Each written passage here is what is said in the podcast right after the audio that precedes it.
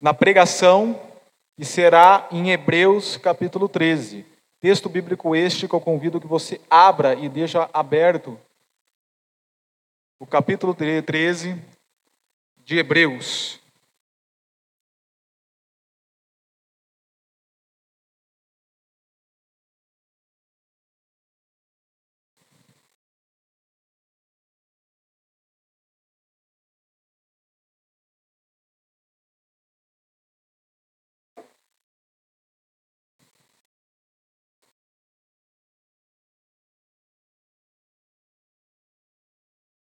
Nós estamos na reta final da exposição de Hebreus.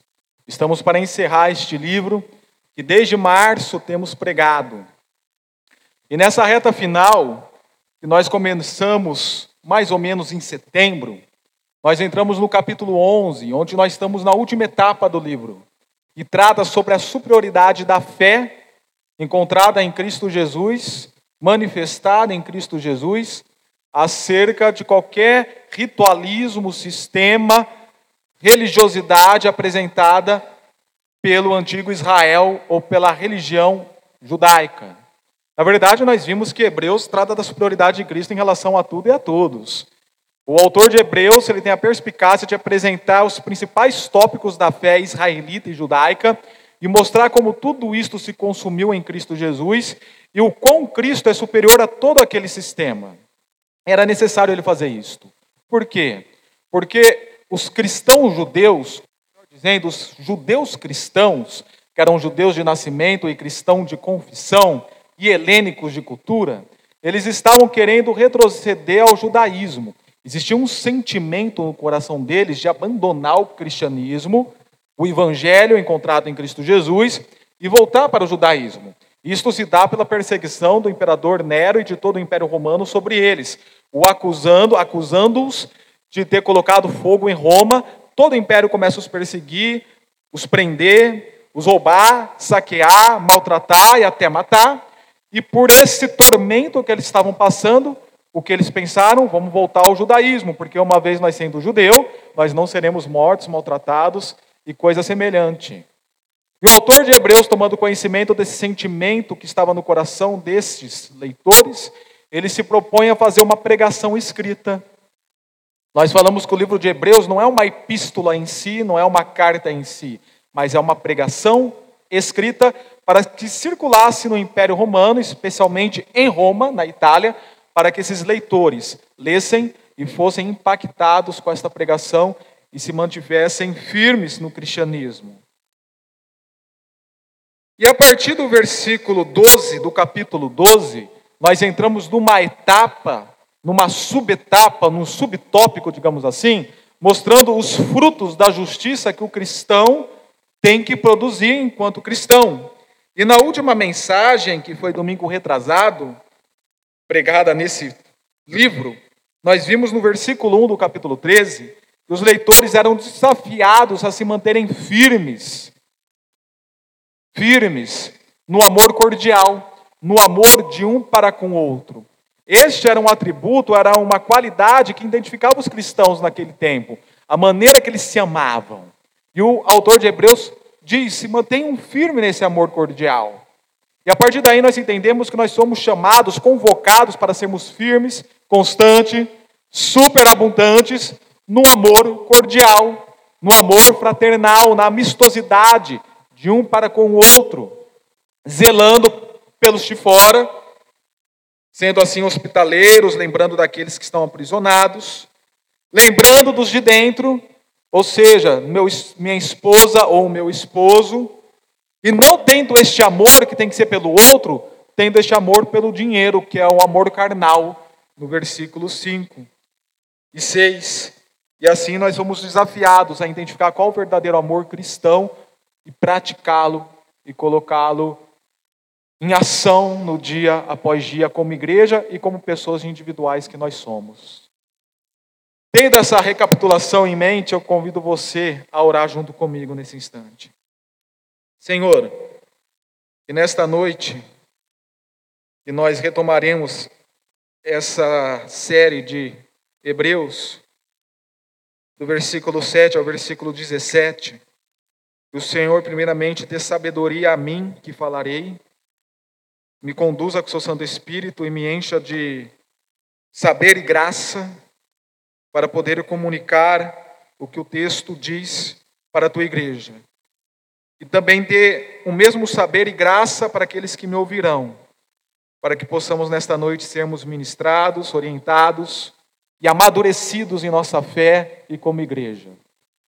E que cada um de nós venhamos compreender a tendência natural que nós temos de sermos pessoas insubmissas, mas que existe uma contraposição de obedecer os nossos líderes e como também saber o que esses líderes, pastores, tem como chamado, que é o ensino bíblico, a orientação, conforme as Escrituras.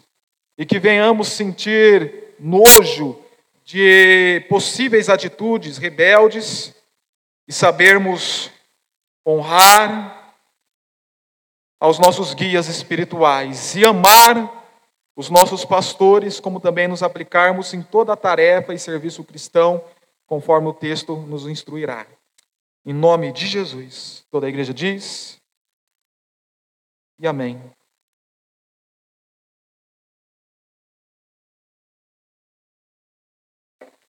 Você me diz que seus pais não entendem, mas vocês não entendem seus pais. Você culpa seus pais por tudo. Isso é um absurdo. Eu acabei de fazer uma citação de uma letra do Legião Urbana, Epifania, cantado pelo Renato Russo, se eu não me engano, Renato Russo. Essa música, ela registra primeiramente a história de uma menina que se suicidou. E o mesmo personagem que assume a canção desta música, primeiramente ele se coloca como filho e depois ele se coloca como pai. A visão do filho para com o pai, a visão do pai para com o filho.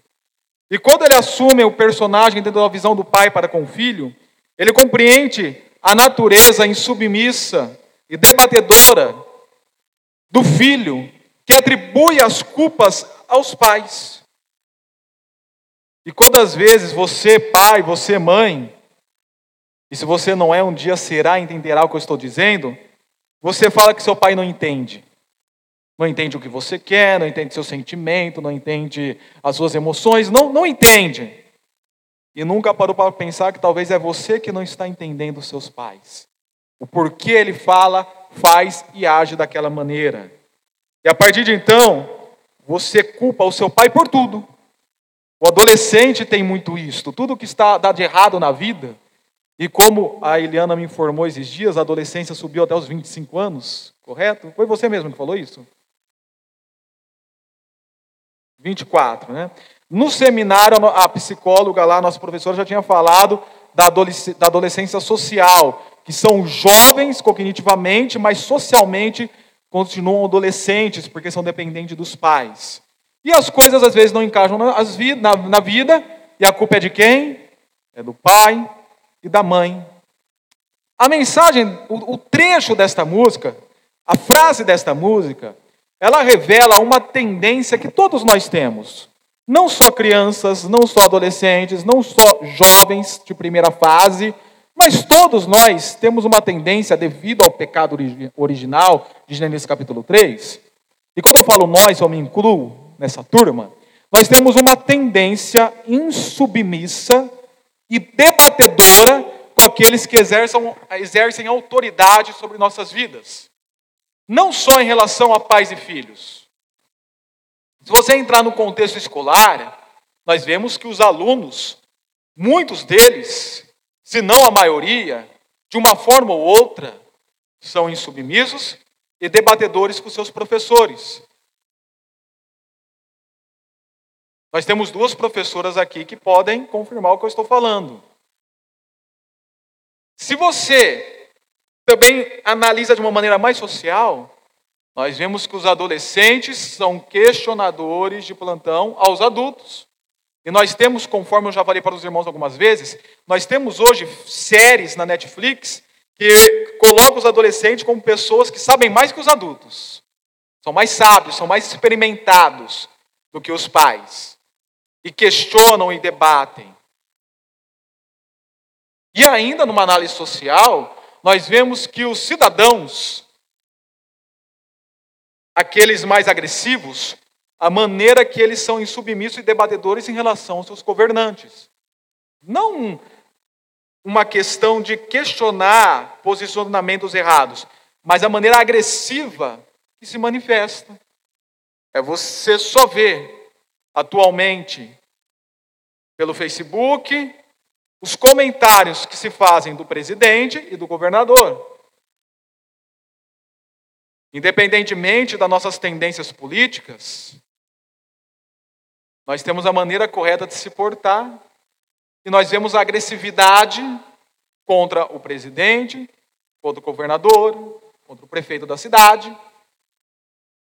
E essa agressividade não é porque a pessoa está exercendo o seu papel político ou o seu direito político, mas a agressividade se dá por ter uma tendência insubmissa e debatedora. E esta realidade reflete também no contexto eclesiástico. Eclesiástico que eu, falo, falo se refere à igreja. Se refere como as pessoas debatem e são insubmissas aos seus líderes, aos seus pastores. Na igreja não é diferente, porque embora nós sejamos salvos, redimidos em Cristo Jesus, nós ainda estamos em aperfeiçoamento e temos as nossas tendências que precisam ser dominadas. E quando não são dominadas, nós vemos agressividades dos liderados aos líderes. E em contraposição a essa tendência insubmissa e debatedora que nós temos, nós nos atentaremos, neste momento, à exposição e às implicações do texto desta noite, que é o versículo 7 até o versículo 17 do capítulo 13 de Hebreus, que eu convido que você leia comigo, e eu já vou, já vou expondo e vendo as implicações para a reflexão de cada um de nós. Eu não darei aplicações diretas, mas só implicações que nos levam a reflexões. Comecemos no versículo 7, que diz assim: Lembrem-se dos seus líderes Algumas versões traduzirá como dirigentes, outras versões traduzirá como pastores. Ou então lembre dos seus dirigentes ou dos seus pastores. A palavra aqui, no original, ela é uma palavra que se refere à autoridade em geral. Autoridade em geral.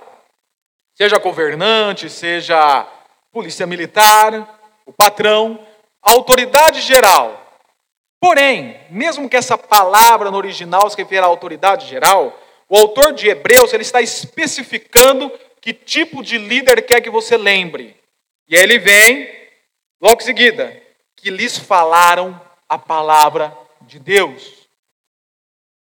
Não é o líder que realizou assistência social. Não é o líder que ficou fazendo visitas desapercebidas. O que significa visitas desapercebidas? Visitas sem finalidades. Visitar só por visitar, para passar, para matar tempo. Para tomar um café da tarde matando o tempo. Não é esse tipo de líder. Mas é um líder específico. É o líder que se colocou na prática do ensino, da doutrinação. É por isso que Paulo diz que aquele que prega, que o pastor ele é digno de duplo honorário, especialmente aquele que ensina e doutrina. Falando isso para os seus para, para Timóteo. Pastor é digno de duplo honorário, especialmente aquele que ensina e doutrina. É desse tipo de líder que ele está pedindo para nós lembrarmos. Talvez a referência aqui que o autor está fazendo é dos mesmos que foram citados no capítulo 2, versículo 3. Como escaparemos se negligenciarmos tão grande salvação? Essa salvação primeira anunciada pelo Senhor foi-nos confirmada pelos que ouviram. Porque aqui ele está falando, no, voltando no versículo 7 do capítulo 13, da, daqueles que falaram da palavra de Deus, está no passado. Então provavelmente está falando da primeira geração dos discípulos e apóstolos que passaram adiante a mensagem para a segunda geração. Porque a grande possibilidade que o autor de Hebreus era da segunda geração de cristãos, e não da primeira. E ele convida esses leitores a lembrarem aquilo que foi ensinado pelos apóstolos, pelos discípulos de Jesus Cristo. Dentre eles, por exemplo, Paulo. Mas, pastor, Paulo não andou com Jesus. Ok, não andou, mas foi chamado diretamente por Jesus em Atos capítulo 11. Seus olhos viram a Cristo. E ele mesmo se declarou apóstolo, mesmo que fora de tempo. Porque Paulo mostra essa superioridade do cristianismo e do evangelho em relação à lei, em relação ao Antigo Testamento. Mas, enfim, é esse tipo de abordagem que nós precisamos ter com os nossos líderes, sejam os apóstolos, os discípulos, ou sejam daqueles que passaram o que estão passando em nossas vidas, que se aplicam a pregar o evangelho, a ensinar, a instruir e a doutrinar. E só fazendo um parênteses aqui, eu peguei para estudar essa pregação hoje, era mais ou menos quatro e meia da tarde. Recapitular, a pregação já está preparada já há um tempo, já está estudada, para recapitular esta tarde. Quatro e meia da tarde. Quando foi seis horas da tarde, recebi a notícia que o pastor que me doutrinou morreu. É, fazia muito tempo que eu não via o pastor Eliezer da Silveira, muito tempo que eu não via. E foi com este homem que foi pregar o evangelho à minha família, que houve conversão, fomos discipulados, minha mãe, meu irmão do meio e eu fomos batizados juntos no mesmo dia. Meu irmão mais velho foi um ano anterior. Foi esse pastor que eu, eu, eu, eu me recordo, eu já comentei aqui na igreja. Eu me recordo que para ir à escola bíblica, a casa pastoral lá da igreja, ela, é, ela faz caminho com a minha casa. Então ele passava todo dia, 15 para as 9, na esquina da minha casa para me pegar e levar. Ele tinha um Fiat, um Ford, não, não era um Fiat, um, tentar lembrar, era um carro bem estreito. E a família dele tudo apertado e mais eu acrescentado lá. E me levava todo domingo à escola bíblica. E se o jovem voltava da escola bíblica, eu comentei com o Ronaldo, acho que semana retrasada. Se o jovem voltava da escola bíblica, foi você, Ronaldo? Ele ia até a casa do jovem, entrava na casa e puxava da cama. Eu lembro um dia que eu vi ele fazendo isso com meu irmão. Meu irmão não tinha na escola bíblica, na hora que eu olho, ele estava lá dentro do quarto, meu irmão puxando pela perna para ir para a escola bíblica. Ele tinha essa prática. Ah, se nós fazemos isso no dia de hoje, é complicado. Mas naquela época não era tão complicado assim. Ele puxava para levar a escola bíblica.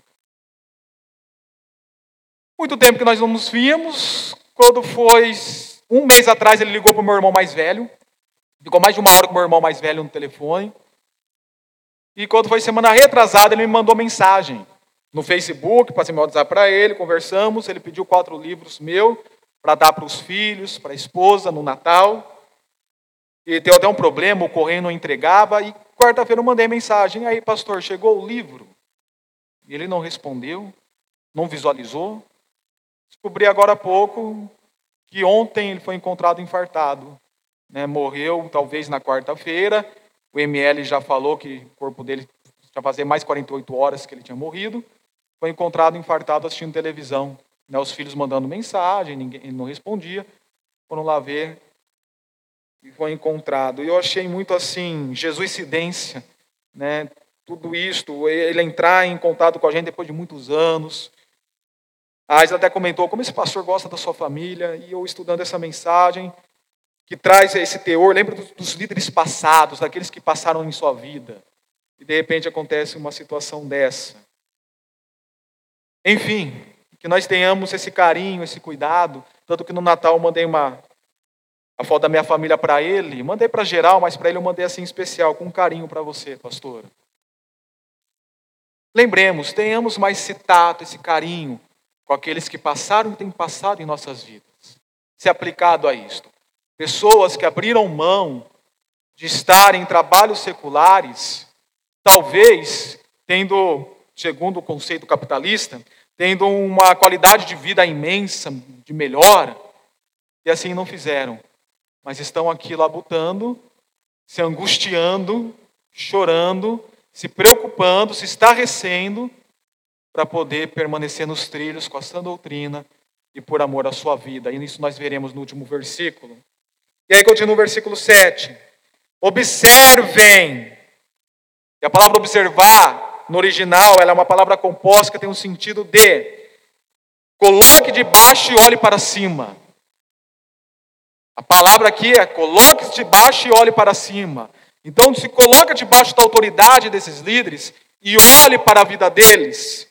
Bem, o resultado, e a palavra resultado é uma palavra composta que tem o um sentido de início e caminho, ou seja, a maneira que eles começaram e a maneira que eles têm caminhado com a vida.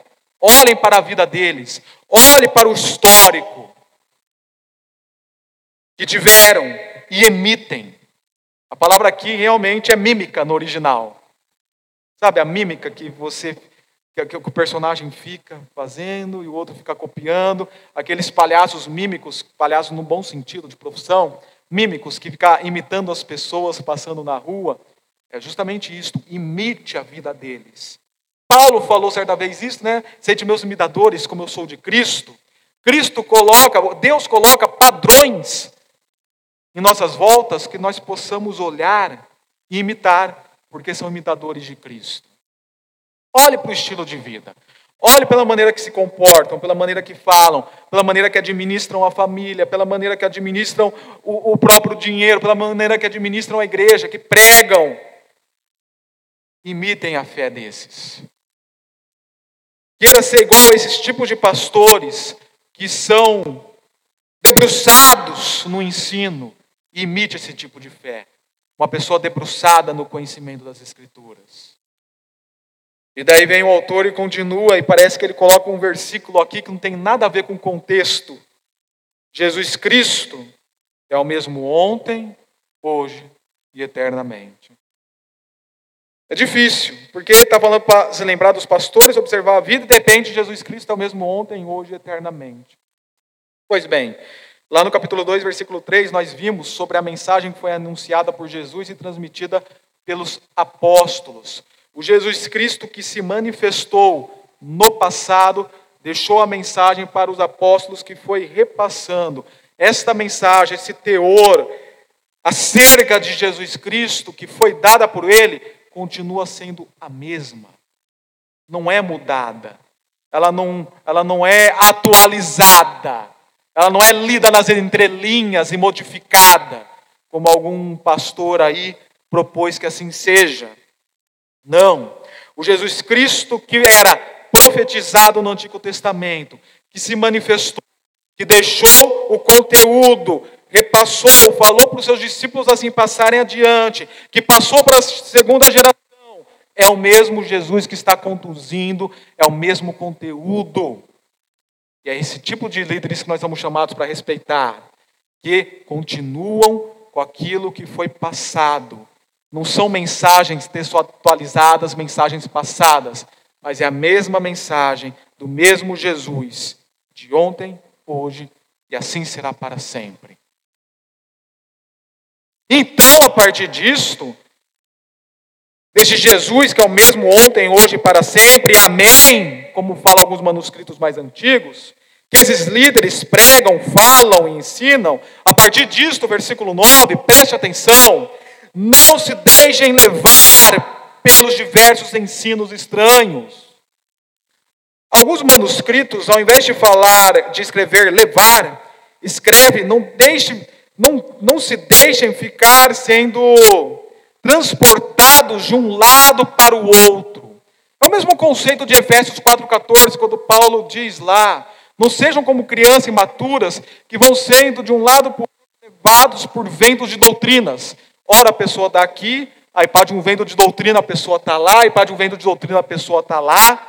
é o chamado o crente macaco, pula de galho em galho, porque ele vai mudando conforme a moda. A, nova moda agora é o neopentecostalismo. Estou lá no neopentecostalismo. A nova moda agora é teologia coach. Ah, eu vou para teologia coach. E fico assim transitando de um lado para o outro. É esse o conceito que alguns manuscritos mais antigos falam. Não deixe ficar se transitando por, por diversos ou variados ensinos estranhos. E a Bíblia de Jerusalém diz, por ensinos ecléticos. Já viu aquela pessoa, né? De que tipo de música você gosta? Ah, eu sou eclético. Gosto de tudo. Gosto um pouco de sertanejo universitário, um pouco de rock, um pouco de pagode, um pouco de blues, jazz. Gosto um pouco de tudo. Esse é o eclético, forró. Esse termo, na verdade, ele vem da filosofia. A escola eclética filosofia era aquela que não, não se adaptava a um ensino tão somente da alguma doutrina filosófica. Ah, nós somos de Platão, somos de Aristóteles ou Sócrates. Não, conforme a circunstância surge, eu uso a filosofia que mais convém para aquele momento, seja de Platão, Aristóteles ou Sócrates. E é por isso que a Bíblia de Jerusalém traduz assim: não deixe-se levar por esses variados ensinos ecléticos, ensinos misturados. Ficar cada hora num lugar, tendo contato com várias coisas, sobre o pretexto o que Paulo fala em Efésios 3, da multiforme, multiforme sabedoria de Deus. Aí usa esse pretexto para falar que várias igrejas só têm maneira, maneiras diferentes de expressar a multiforme sabedoria, e na verdade são ensinos que se divergem, mas daí a pessoa faz que nem self-service. O que a pessoa faz no self Eu faço isso geralmente. Não é muito bom, mas eu vou me policiar. Você chega no self-service, aí você pega um pouco de estrogonofe, põe no prato. Aí você vê os salgadinhos lá, o croquete, a coxinha, né? Pega e coloca. Aí, ah, tem feijoada. Aí você joga a feijoada do lado do estrogonofe. Pega aquele bife à parmegiana, joga em cima também. Aí passa lá, vê o peixe lá, o filé de merluza, põe também. Uh, a bananinha milanesa, vamos colocar. E faz aquela misturada toda. O prato fica desse tamanho, tamanho desse recipiente aqui. Desse tamanho. E para não bastar, vai lá e faz o repeteco depois. Toma, uma, toma um suco de abacaxi com hortelã. E depois que termina, vamos para a sobremesa. Aí pega lá uma torta holandesa e toma Coca-Cola junto, né? Para quebrar o, excesso de doce, né? A Coca pelo excesso, de sódio, quebra aquele doce, dá aquela limpada no paladar para continuar comendo doce. E aí vai embora totalmente sem energia, indisposta, É isso que muitos cristãos fazem. Pegam várias informações conflituosas que não se combinam e colocam junto. E aí cada hora estão um lado no outro confusas, sem rumo. O autor de Hebreus fala: não deixe isso acontecer com vocês. O conteúdo do Evangelho, Jesus Cristo, ele é o mesmo. O conteúdo é o mesmo. Não precisa ficar atualizando ou mudando de um lado para o outro todo momento. Permaneçam no mesmo. É bom que o nosso coração seja fortalecido pela graça. Graça que já foi dita e explicada no decorrer de Hebreus, especialmente no capítulo 8, onde mostra a nova aliança, é a graça que foi manifestada na cruz, foi instalada no Calvário, atribuída a nós que nos salvou, revelada no Antigo Testamento e consumada no Novo, seja fortalecido por esta graça e não por alimentos cerimoniais ou manjares, ou seja, não por leis religiosas do Antigo Testamento, os quais não têm valor para aqueles que o comem, para aqueles que se entregam, ou para aqueles que vivem esse estilo de vida. Não, se desapeguem da religiosidade, do faça, não faça, da lista de tópicos, da tabela a ser seguida. Se desapega disso de sistemas falidos. Se desapega e viva exclusivamente o conteúdo e o teor da graça. E ele até explica de uma maneira implícita esse conteúdo a partir do versículo 10. Nós temos um altar do qual não tem direito de comer os que ministram no tabernáculo. Os sacerdotes do Antigo Testamento, eles tinham direito de consumir a carne que era sacrificada, algumas partes do animal. Se limpava o animal da maneira que tinha que ser limpado, limpo, e algumas partes o sacerdote poderia se servir dela depois. Mas deste altar, que não é literal, porém figurativo, em Jesus Cristo, eles não têm direito. Porque se eles fazem questão em continuarem sendo ministros daquele tabernáculo que representa a lei judaica, o Antigo Testamento, e viver naquilo, eles não têm o direito de se desfrutar de Cristo, porque eles não sabem o que é a graça agora revelada. O grande, versículo 11, o grande sacerdote, o sumo sacerdote, leva sangue de animais até o santo dos santos. Repare bem que o verbo está no presente, porque o sistema judaico continua, continuava em vigor. O templo ainda não tinha sido destruído no ano 70 pelo general Tito. Continuava em vigor o sistema. O judaísmo continuava em vigor. Então, o sumo sacerdote leva o sangue de animais até o santuário, o lugar santíssimo, o santo dos santos, como oferta pelo pecado. Mas os corpos dos animais são queimados fora do acampamento. Querido, preste atenção nisto.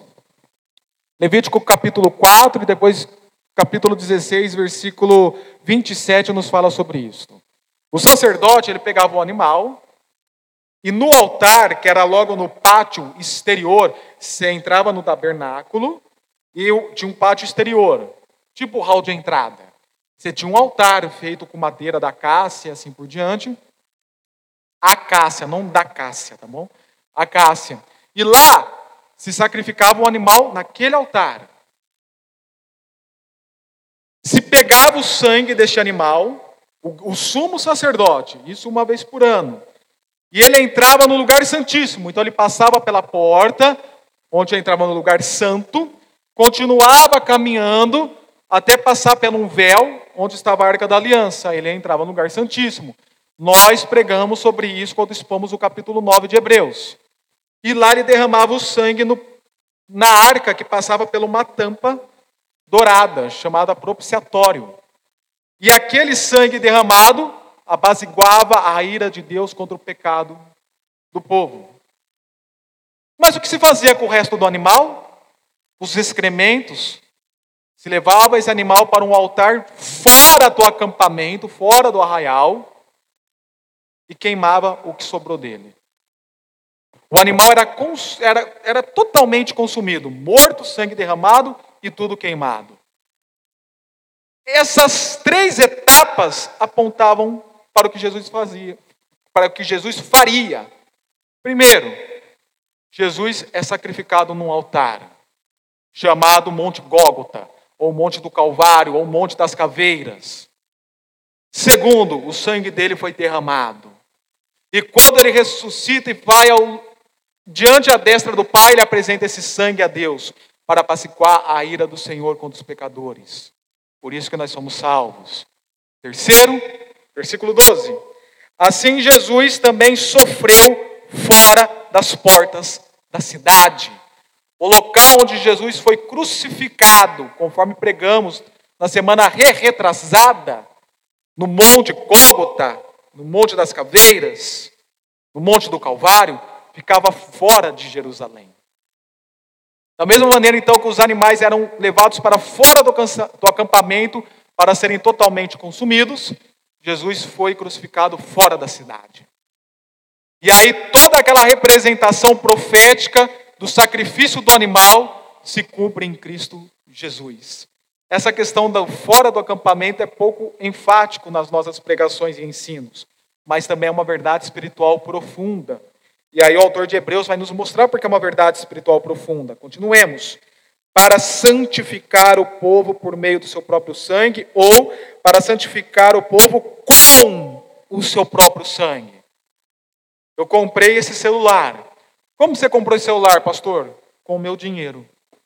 Ele é meu porque eu comprei com o meu dinheiro. E por que esse povo foi santificado? Como? com o sangue de Cristo. Jesus Cristo, com o seu sangue, comprou a sua igreja. É dito lá em Efésios capítulo 5. A igreja é propriedade de Jesus, porque foi comprada pelo seu sangue derramado. E por que essa questão de ser sacrificado fora dos muros de Jerusalém, fora da cidade? Qual é a representação espiritual que isso tem, a implicação espiritual que isso tem para nós? Versículo 13.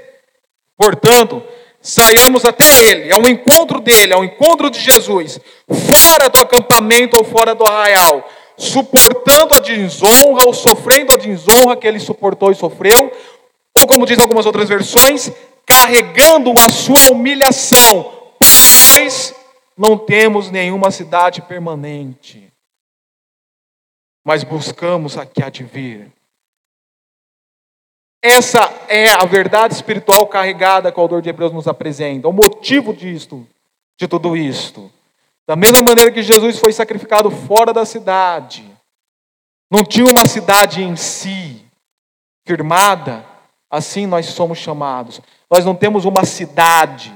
E cidade agora aqui no sentido figurativo, eu não estou falando de cidade de demarcação geográfica, Descalvado, Pirassununga, São Carlos, Campinas, São Paulo.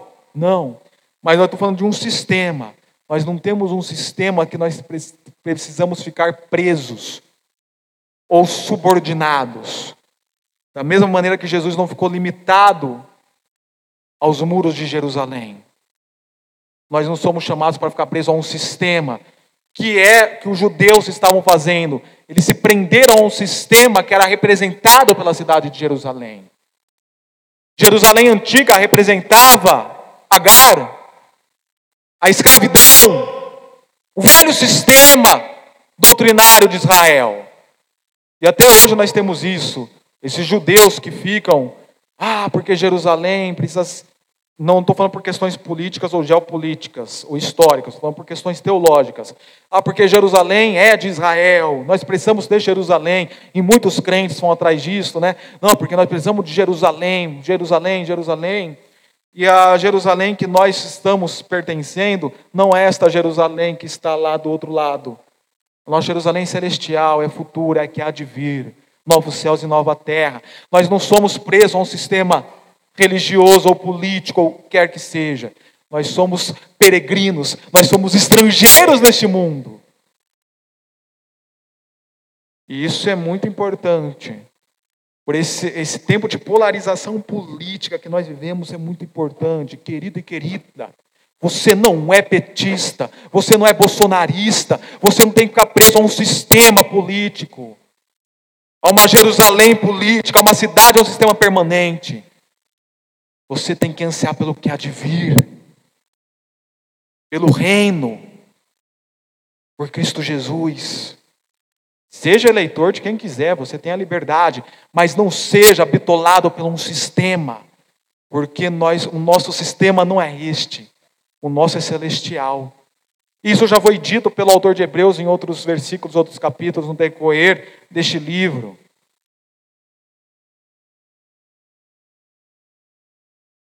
Então é esta verdade espiritual que o autor de Hebreus nos guia, o motivo de Jesus ter sido crucificado fora do, do lado de fora de Jerusalém, para completar esse sacrifício da maneira que os animais eram e aplicando isto para nós, que nós não temos um lugar que nos limite, porque nós somos cidadãos dos céus, peregrinos e estrangeiros.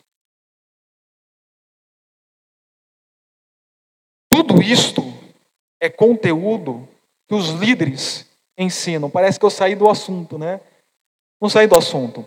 Porque esse conteúdo construído sobre quem é Jesus Cristo e a manifestação da sua graça é o conteúdo que é pregado pelos líderes que devem ser observados e obedecidos.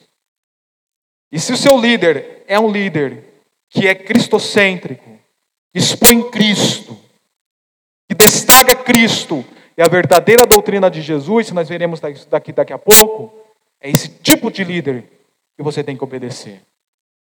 Não é esses líderes neopentecostais que vai te amaldiçoar se você sair da igreja dele.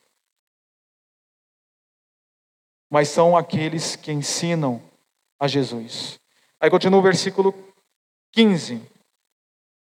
A maneira de que nós façamos tudo isto, por meio de Jesus.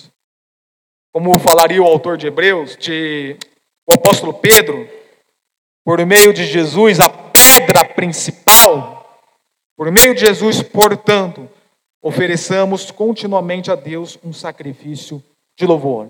Ah, pastor, mas eu acabei de fazer isso. Eu levantei minhas mãos, eu cantei, é sacrifício de louvor. Eu ajoelhei, bati palmas, eu gritei glória a Deus, participei da campanha, fui ao monte, vi o graveto pegando fogo, a lua se aproximando, as flores brilhando, eu participei do avivamento. Não é isso que o autor de Hebreus está falando. Mas eu fui lá no, no, no evento da, do, do Hillsong United, o ano retrasado, eu esqueci o nome. Eu fui lá naquele evento, eu estive presente, eu tirei meus sapatos, eu pisoteei no chão, como conforme eles falaram, eu fiz atitude profética. E ela está assim, não. Minha filha está, não. Não é esse tipo de sacrifício de louvor que o texto está falando. Qual é o sacrifício de louvor que o texto fala? Aí, vamos ver. Fruto de lábios que, que é fruto de lábios que confessam o seu nome. Este é o sacrifício de louvor. São lábios que confessam o nome de Jesus Cristo. Então, peraí, pastor. Então, o pastor está querendo dizer, se eu gritar, Jesus Cristo é o Senhor, é esse sacrifício? Não. Ah, pastor, mas lá em Pirassununga tinha um pastor que ele andava de carro, e quando ele viu o irmão na rua, ele falava: Jesus Cristo é o Senhor, irmão. E aí o irmão respondia: Jesus Cristo é o Senhor. É esse fruto? Não. Ah, pastor, então você está querendo dizer que é eu ficar falando é, que Descalvado é do Senhor Jesus Cristo. O Brasil é do Senhor Jesus Cristo. O estado de São Paulo é do Senhor Jesus Cristo. É esse então o sacrifício de louvor? Não. A palavra aqui, confessam o seu nome, no original, é homologueu. Então, onde vem a nossa palavra homologação, aquilo que nós realizamos no cartório. O sentido disto é falar a mesma coisa, falar o mesmo discurso. Acordei você com meus gritos, né? Falar a mesma mensagem. Não importa se você grita que Jesus Cristo é o Senhor, ou que Jesus é o Rei do Brasil, ou que descalvado é do Senhor Jesus Cristo, se o conteúdo que você prega, ensina e acredita não é o mesmo das Escrituras. Então, o fruto, o sacrifício de louvor, é o fruto dos lábios que falam o mesmo conteúdo, a mesma mensagem, do Jesus Cristo de ontem, hoje e eternamente. Ah, Jesus Cristo é o Senhor. Que Jesus Cristo? O Jesus Cristo das Escrituras ou o Jesus Cristo europeu do olho azul e o cabelo loiro que você fica falando que é filho de Maria, não a Maria bíblica também, mas a Maria católica? E que você fica falando que ele é o Senhor, mas não acredita nem na sua divindade.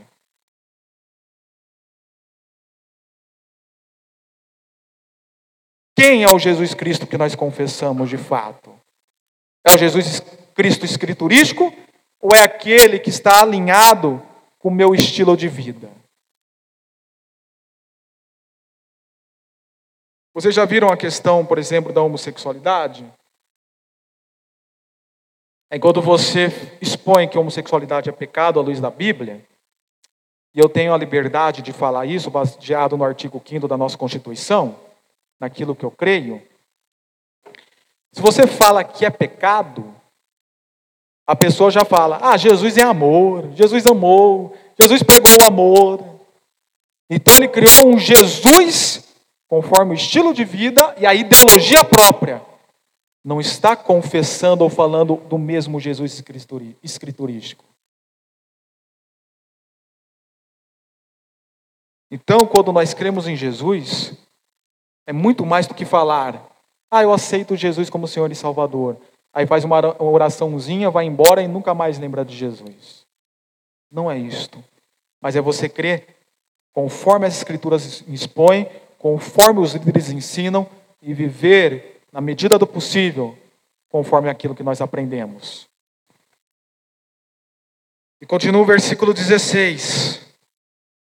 Não se esqueçam de fazer o bem e de repartir com os outros ou ajudar os outros o que vocês têm. Não esqueçam disso. Isso já nós enfatizamos na última mensagem pregada por mim, então não tenho necessidade de continuar ampliando isto que eu já preguei anteriormente. Mas só para completar, eu queria fazer uma citação de 2 Coríntios, capítulo 9, versículo 13, que afirma: Por meio dessa prova de serviço ministerial, outros louvarão a Deus pela obediência que acompanha a confissão que vocês fazem do Evangelho de Cristo e pela generosidade de vocês em compartilhar seus bens com eles e com todos os outros. O bom testemunho diante da sociedade, quando nós compartilhamos com os outros o que nós temos, porque a expressão que vocês têm no original tem um sentido de finanças, financeiramente. Pois de dar sacrifícios, Deus se agrada. Então preste atenção. O sacrifício de louvor é confessar o nome de Jesus conforme está nas Escrituras. E o segundo tipo é ajudar uns aos outros. São esses sacrifícios que Deus se agrada. E a partir disto, então, obedeçam aos seus líderes. Alguns fazem a ligação direta do versículo 16 e 17, como se o repartir o que vocês têm tem que ser diretamente com os líderes. Eu não vejo desta maneira. São aplicações diferentes, embora a mesma verdade completa o texto inteiro. O que eu quero destacar com você aqui é que esse trecho que nós estamos pregando hoje começa falando sobre os líderes e encerra falando sobre os líderes. E o conteúdo colocado no meio é o conteúdo que esses líderes carregam, ensinam e transmitem. Crístico, não crítico, tá? Embora existam muitos líderes críticos, mas é crístico, de Cristo. É o conteúdo da graça, Obedeçam. Isso, é aqui, isso o versículo 7 está falando dos líderes passados, agora nós estamos falando dos presentes. Obedeçam aos seus líderes. E a palavra aqui, obedecer, ela é semelhante do observe do versículo 7. Porque também é uma palavra composta que significa coloque debaixo da autoridade deles. Esteja debaixo das suas autoridades. Queridos, observe bem o que eu vou falar. Eu sou totalmente contra esse tipo de discurso que é carregado por alguns livros, como Lealdade e Deslealdade, ou Debaixo das Suas Asas, de John Bevere, que coloca o líder como um ser intocável, e se você mexer com ele, você mexeu com o ungido do Senhor e será amaldiçoado. Eu sou contra esse conteúdo. Eu sou contra isto. Porém, isso não tira o fato de você se colocar na submissão do seu líder e respeitá-lo. Não por leituras equivocadas de Davi com Saul ou coisa semelhante, mas porque esse texto que nós estamos pregando expõe isso, nos ensina isso, nos ordena isso. Você não vai ser amaldiçoado se você desrespeitar seu pastor. Talvez você vai pagar consequências naturais disto. Mas amaldiçoado você não vai ser. O sangue de Jesus é muito mais do que isto. Você não vai ser amaldiçoado, a sua vida não vai acabar, ou o fogo do céu vai descer e vai te atingir. Uma vez eu vi um pastor falando isso para o meu irmão, quando ele estava saindo da igreja por questões de heresias. O fogo do Senhor vai consumir sua família. Não, nada de E você não obedece o pastor por medo dessas, dessas bruxarias gospels. Porque os gurus e bruxos evangélicos vão te amaldiçoar. Recentemente, recentemente não, já faz um tempo, nós, eu vi o pastor daquela igreja Plenitude dos Tempos, o Agenor Duque. Deus vai te amaldiçoar porque você vai aprender a respeitar profeta. Não, não é isso. Eu não concordo com esse tipo de heresia. Porém, você é chamado para obedecer o seu pastor. Porque o texto bíblico que nós estamos pregando hoje expõe isso. E eu falo isso com muita tranquilidade, não estou legislando por causa própria, não. Porque até abrindo parênteses, uma das, das virtudes da pregação expositiva é isso. Eu prego o que o texto está falando. Vamos embora. O texto está falando, não sou eu. Coloque debaixo da autoridade dos seus líderes, dos seus pastores, e se submetam-se à autoridade deles. Algumas versões vão traduzir: sede-lhes dóceis. Seja dócil com seu pastor, com seu líder. Mas outra versão, que se aproxima mais do original, vai falar assim: sigam as suas ordens. Que ordem? Que tipo de ordem que o texto está falando? É uma ordem tipo assim: Eliana, deixa a psicologia e vire professora particular. Não, não é esse tipo de ordem. Não são ordens que se intrometem na vida particular das pessoas. Gisele, deixe lá a sua clínica e se torne contadora do seu marido, junto com seu marido. Na verdade, ele é o seu contador, né? Não é esse tipo de ordem, como eu vou ensinar que você tem que gastar o seu dinheiro ou coisa semelhante. Não é isto. A não ser que essas coisas estão abrangendo conteúdos espirituais. Não é esse tipo de coisa. Mas você submeter a autoridade deles enquanto eles ensinam, enquanto eles pregam, enquanto eles instruem, enquanto eles conduzem aquela igreja local conforme as verdades espirituais. É esse tipo de pastores que Deus falou que levantaria que o profeta Jeremias profetizou em Jeremias 23, 4: Levantarei pastores segundo o meu coração, que os pastorearão. Preste atenção nisto. Não vem com o argumento que Jesus Cristo é o meu pastor. Amém, ele é o seu pastor. Se ele é seu pastor, então respeite os seus pastores. Porque esses pastores que existem foi Jesus que colocou para cuidar do rebanho dele. Lá em 1 Pedro capítulo 5, quando ele Pedro está orientando o pastor a pastorear de uma maneira boa, gostosa, com sentimento correto e não sentimento errado, ele fala assim: e assim seja até o dia que virá o bispo e o sumo pastor, Jesus Cristo. Jesus Cristo ele é o sumo pastor. No Antigo Testamento não tinha os sacerdotes e o sumo sacerdote. Jesus Cristo ele é o sumo pastor que colocou pastores por isso que Paulo dá a orientação que dá para os líderes de Éfeso em Atos capítulo 20, versículo 28. Cuidem do rebanho que Deus colocou para vocês pastorearem. E qual a maneira que eu cuido desse rebanho? É só ler Timóteo. Ensino e doutrina. Ensino e doutrina. Quando Paulo fala para Timóteo, seja o pastor irrepreensível, irrepreensível no quê? No ensino e na doutrina. Tem muitos pastores que são introvertidos, né? São quietão, são carrancudos. Mas por quê? Porque eu tenho que ser irrepreensível. Não é nesse sentido. Não quer dizer que você não pode dar risada, que você não pode ir na lanchonete com a sua família, que você não pode comer uma pizza, que você não pode ir no Hopi Hari nos brinquedos. Não é esse tipo de coisa. Que você não pode ir no shopping em Ribeirão Preto com a sua filha para ver a decoração de Natal. Não é isto. É no sentido do ensino doutrinário, escriturístico, deve ser irrepreensível. Esse tipo de líder que nós devemos obedecer, e é esse tipo de sujeição à autoridade que nós precisamos ter. A estes, o texto continua, eles cuidam ou velam, eles cuidam de vocês ou velam por vossas almas. Essa palavra velam tem o sentido de não dormir.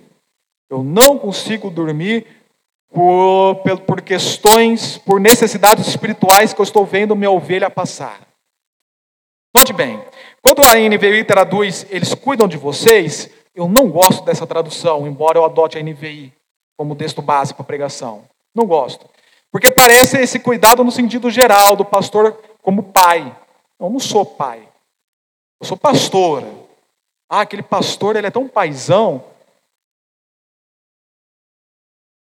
E aquele, já viram isso? Agora me bateu aqui na memória. Aquele pastor é paisão, aquele é doutrinador. Não, espera aí, espera aí. O pastor que é pastor é doutrinador, não é paisão. Ele pode às vezes ser paisão por causa do sentido, por causa da personalidade dele, do temperamento, mas não porque ele é pastor. Pastor, ele é doutrinador, aconselhador. Paisão é outra pessoa. Eu não sou paisão do Pedro, o paisão do Pedro é o Renato. Eu não quero que o Pedro me veja como pai, eu quero que ele me veja como pastor. Eu quero que ele veja o pai dele como pai. E as pessoas que não têm pai, pastor? Se, se quiserem ter uma referência masculina, amém por isso. Mas eu sou pastor. Eu sou chamado para cuidar da necessidade espiritual. É por isso então que a versão Almeida diz: eles velam por vossa alma. E é isso que está no original, o psique. Eu estou aqui para cuidar e velar pela alma de vocês. Não por necessidades materiais. Se você precisar, eu vou me colocar junto com a igreja em ajudá-lo. É uma questão de coerência, é uma questão de irmandade, é uma questão de ser irmão em Cristo, de me doar por você.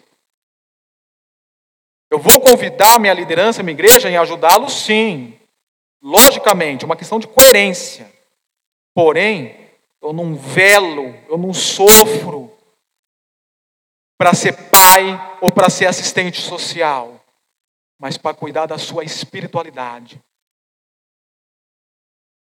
Por onde você tem trilhado, por onde você tem andado, o que você tem postado, o que você tem visto, e rumo você tem tomado.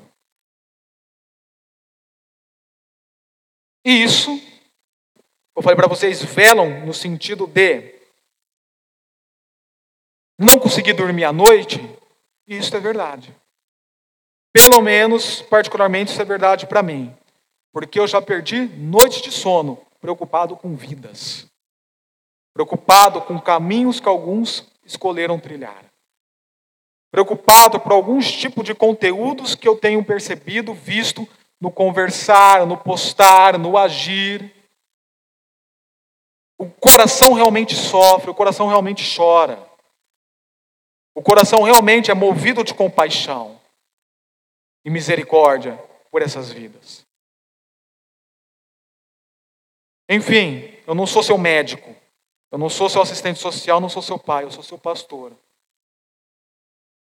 E você me deve respeito e obediência enquanto eu estou atuando como pastor em sua vida quando eu estou exercendo o meu ministério pastoral em sua vida. Neste assunto. E aí ele continua: eles cuidam de vocês como quem deve prestar contas, conta de suas almas.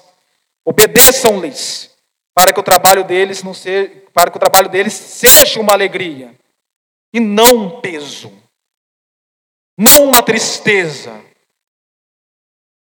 Para que eles não façam isso gemendo como diz outras versões.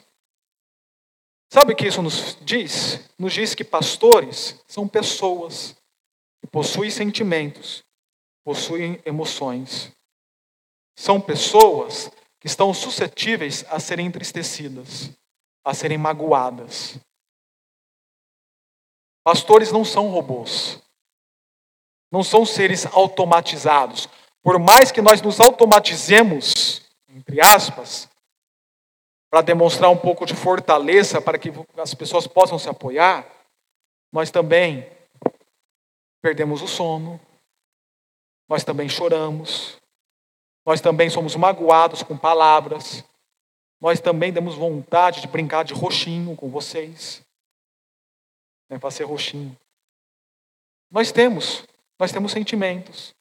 Então, quando você desobedece ou confronta seu pastor, o sentimento do pastoreio dele começa a se tornar um peso, começa a se tornar uma tristeza, começa a fazer aquilo gemendo. Eu já passei por isso. O pastor Daniel, que tem 30, 40 anos a mais de ministério do que eu, creio que já passou por isso também. Se não passou, me passa a receita. Isso acontece. Então, dois motivos para você obedecer seu pastor. Primeiro, porque ele vela por sua alma e te ensina e te instrui. Segundo, porque ele é alguém que tem sentimentos. E se ele te pastorear com tristeza e pesar, isso não vai ser proveitoso, como termina o texto. Não vai ser vantajoso, não será útil para vocês. Para encerrar essa mensagem, que hoje eu extrapolei o tempo, fui adiante. Para encerrar essa mensagem, eu queria compartilhar duas, duas narrativas bíblicas com o mesmo líder espiritual chamado Moisés. Uma, ela está em Êxodo, capítulo 17, versículo 8 ao versículo 13, quando nós vemos que os israelitas iriam entrar em confronto com os amalequitas, em Refidim. E daí Moisés chama Josué e fala: ó, escolha alguns homens e vai lá duelar com eles. Entre em guerra com os amalequitas. Quando você for, eu vou subir ao morro. Eu vou subir ao monte e vou estender minhas mãos a vocês. E assim aconteceu no outro dia. Josué foi com os amalequitas, foi guerrear contra os amalequitas. Moisés subiu ao morro, mas junto com Moisés subiu Arão e Ur. Moisés estendeu a mão numa posição que nós chamamos no mundo da educação física de posição isométrica. Ficou assim. Qualquer posição isométrica começa a gerar cansaço, fadiga, e é natural que você vai saindo daquela pose. E as mãos de Moisés começou a baixar. E toda vez que Moisés baixava a mão, os amalequitas começavam a ganhar a guerra. Moisés levantava a mão, os israelitas ganhavam a guerra. E quando Arão e Ur viu aquilo que eles fizeram, olha esse Moisés aí, não consegue ficar nem com a mão levantada. Que homem frouxo. Que líder mais sem noção. Que, que é isto, Moisés? Você tinha que ser uma pessoa mais forte. Foi isto que Arão e Ur fizeram? Não. Eles pegaram uma pedra e colocaram para que Moisés sentasse. E aí foram ao lado de Moisés, cada um no lado, e ficaram segurando a mão de Moisés para que ele liderasse o povo na guerra. A outra narrativa está em Números capítulo 12. Quando Moisés ele se envolveu e casou com uma etíope, com uma mulher de uma outra nação, Miriam e Arão, que eram irmãos de Moisés, o criticaram. Fizeram uma rebelião contra Moisés e questionaram: será que é só com Moisés que Deus fala? Deus mandou chamar Miriam e Arão. E quando eles foram junto com Moisés, Deus se manifestou com uma coluna de e repreendeu os dois. Com os profetas, eu falo por visões, falo por revelações. Com Moisés é diferente, eu falo face a face. E quando ele saiu, Miriam estava branca como neve, porque foi acometida de lepra. Arão olhou aquilo, assustou, se arrependeu e já clamou por misericórdia. E Moisés, como verdadeiro líder, não ficou olhando para Miriam e falando, isso foi amaldiçoada, porque se rebelou contra o líder.